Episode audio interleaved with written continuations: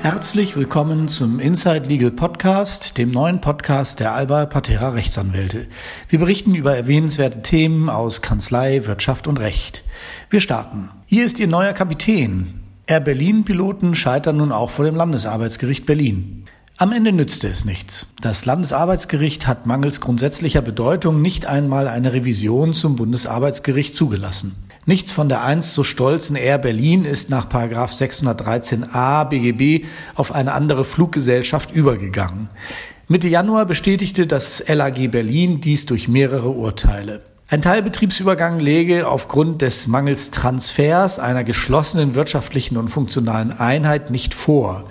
Insbesondere schloss sich die Berufungsinstanz nicht der durch die verschiedenen Pilotenvertretungen entwickelten Ansicht an, wonach in der betriebsmittelgeprägten zivilen Luftfahrt bereits ausreicht, wenn eine Vielzahl von Luftfahrzeugen aus einer Flotte gemeinsam mit den zugehörigen Start- und Landelizenzen zum nahtlosen Weiterflug durch ein neues AOC, also ein Airline Operations Certificate, veräußert wird. Auch fließende Übergänge durch den im Luftfahrtgewerbe üblichen Wet Lease vorliegen mietete die Eurowings nämlich während der Insolvenz diverse Maschinen der Air Berlin einschließlich deren Cockpit Crew, Kabinenpersonal, Wartung und Versicherung an, führten das Gericht nicht zu einer anderen Wertung.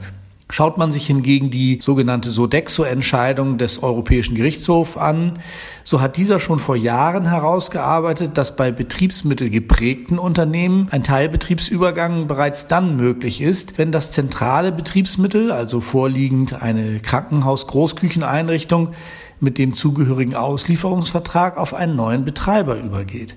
Diese Wertung hätte im Fall Berlin angesichts der Flugzeugübernahmen durch Eurowings durchaus gepasst, zumindest jedoch eine intensive Auseinandersetzung der Berufungsinstanz erfordert. Auch über ein Jahr nach der größten Pleite der deutschen Luftfahrtgeschichte werden vereinzelt noch mit Air Berlin gebrandete Flugzeuge auf der Startbahn gesehen. Dies hat freilich nichts mit dem Arbeitsrecht der ehemaligen Mitarbeiter zu tun, sondern ist schlichtweg dem Umstand geschuldet, dass eine Umlackierung regelmäßig erst bei größeren Wartungen im Hangar vorgenommen wird. Doch kosmetisch gesehen mag die vereinzelte Restpräsenz der Marke der einst den deutschen Flugverkehr doch prägenden Gesellschaft noch immer gemischte Gefühle bei dem ehemaligen Personal auslösen. Zu euphorisch waren die sogenannten Teilübernahmedeals von Lufthansa und Air Berlin im Rahmen der Insolvenz angekündigt worden. Doch am Ende blieb außer ein paar geleasten Flugzeugen sowie Start- und Landelizenzen nicht viel übrig. Neu bewerben heißt daher die Devise. Only the sky is the limit.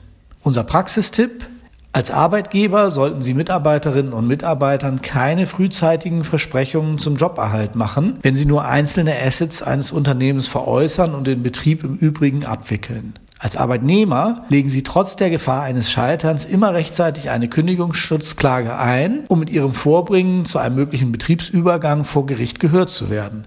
Denken Sie immer an die strenge Drei-Wochen-Frist im Kündigungsschutzgesetz nach 4 Absatz 1 Kündigungsschutzgesetz. Vielen Dank für Ihre Aufmerksamkeit. Besuchen Sie uns doch gerne für weitergehende Informationen auf www.albapatera.com.